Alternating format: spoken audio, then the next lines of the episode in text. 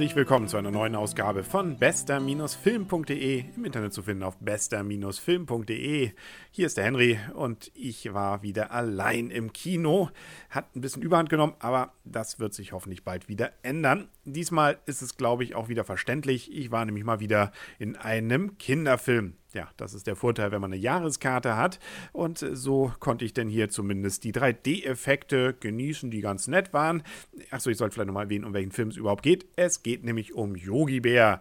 Seines Zeichens ja ein sprechender Bär mit grünem Hut, der mit seinem Freund Bubu, der praktischerweise auch sprechen kann, aber ein bisschen kleiner ist als er, im sogenannten Yellowstone Nationalpark lebt, unterwegs ist und insbesondere nach Picknickkörben aus ist um diese zu stibitzen.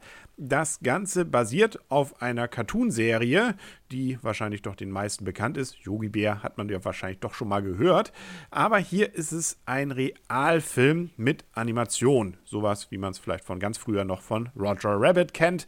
Also eigentlich alles real gedreht und da rein montiert dann eben diese sprechenden Bären und noch ein paar andere Figuren ja, weniger, eigentlich vor allem noch eine Schildkröte, äh, die dann äh, eben als entsprechender Effekt noch mit drin sind und äh, wahrscheinlich bedeutet, dass die Schauspieler irgendwie im Nichts hantieren mussten. Die Effekte bzw. dieses Integrieren dieser CGI erzeugten Figuren ist grandios gelungen. Da kann man eigentlich nichts gegen sagen.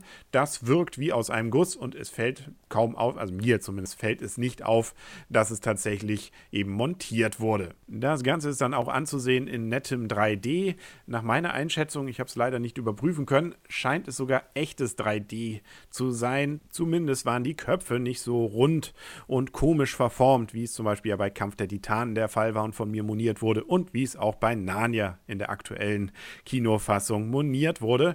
Das ist gut anzusehen. Es gibt auch ein, zwei ganz nette Effekte gleich am Anfang ein, wo Yogi Bär noch im Flug versucht, äh, Nachos zu essen und es gibt noch zwei, drei andere, wo man das Gefühl hat, plötzlich nass gespritzt zu werden. Also nett. Muss man nicht unbedingt, aber ist nett, das 3D. Und so ist dann auch der Film Film finde ich nett. Also er richtet sich meines Erachtens doch eher an das jüngere Publikum, wo Rapunzel ja doch wirklich ein echter Familienfilm ist und auch man auch als Erwachsener definitiv großen Spaß an diesem Film haben kann, ist es bei Yogi Bär, glaube ich, doch deutlich nach unten gesetzt. Deswegen ist der Film ja nicht schlecht. Er hat eben ein etwas anderes Zielpublikum und na gut, als Erwachsener weiß man zumindest, da passiert jetzt nichts wirklich Schlimmes. Irgendwie sind doch alle nett, beziehungsweise zumindest witzig. Es geht übrigens darum, dass in diesem Yellowstone Nationalpark äh, bisher ein gutmütiger Ranger ist, Ranger Smith, und der hat dann auch noch einen Kollegen. Und das Problem ist allerdings, dass der Ort, wo dieser Nationalpark ist, wohl Minus macht und äh, da ein mehr oder weniger böser, nein, nicht nur mehr oder weniger, also natürlich irgendwie böser Bürgermeister versucht jetzt seine Stadtfinanzen dadurch aufzubessern, dass er diesen Park verkauft, beziehungsweise vor allem das Holz darin verkaufen möchte. Und ähm, dagegen allerdings natürlich insbesondere Yogi Bär mit seinem Freund Bubu und auch Ranger Smith was hat. Und äh, das, äh, gut, will ich jetzt am Ende nicht verraten, aber es geht gut aus. Ach, scheiße, jetzt habe ich es doch verraten. Mit von der Partie ist auch noch die Dokumentarfilmerin Rachel. Ähm, und äh, die ist dann auch dafür zuständig, dass unser gutmütiger Ranger Smith äh, seine wahren Liebesgefühle entdeckt. Jo.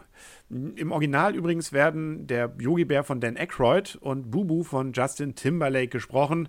Im Deutschen hat es auch geklappt. Ich weiß jetzt nicht, wer die Sprecher waren, aber klingt okay. Also kann man auch nicht meckern. Wie gesagt, technisch alles gut. Geschichte, wie gesagt, ja, eben sehr klein, eher kleinkindergerecht und auch alles natürlich vorhersehbar, wobei man dafür gar nicht so viel Zeit hat. Der Film ist nämlich gerade mal 80 Minuten lang. Da ich nun mal nicht die Zielgruppe dieses Films bin, tue ich mich auch ein wenig schwer, jetzt hier Punkte zu vergeben. Ich habe um mich herum kleinere Kinder gesehen, die schienen mit dem Film durchaus was anfangen zu können und fand ihn nett. Ich selber war eigentlich nicht gelangweilt, fand immerhin die Effekte nett, das 3D ganz nett und fand ja auch mal ist ganz äh, angenehm, dass man weiß, da ist jetzt nichts Schlimmes, was passiert. Das ist so ein bisschen dieses Traumschiff-Feeling, ähm, wo man einfach, ja, sich berieseln lässt und ist dann auch okay. Und äh, wenn ich das jetzt mal aus meiner Warte sehe, würde ich immerhin sechs Punkte geben. Also hatten durchaus hier und da ein paar kleinere Schmunzler dabei und äh, ist also so gesehen auch nicht ein völliger Reinfall für Erwachsene.